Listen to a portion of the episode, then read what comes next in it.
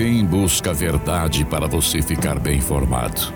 Quem combate as fake news com informações verdadeiras?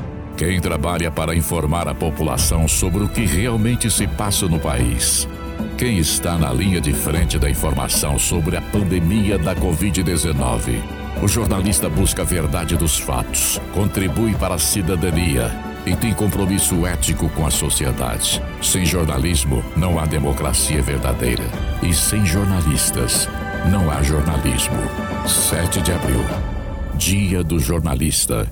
Homenagem da FENAGE e sindicatos filiados. Apoio desta emissora.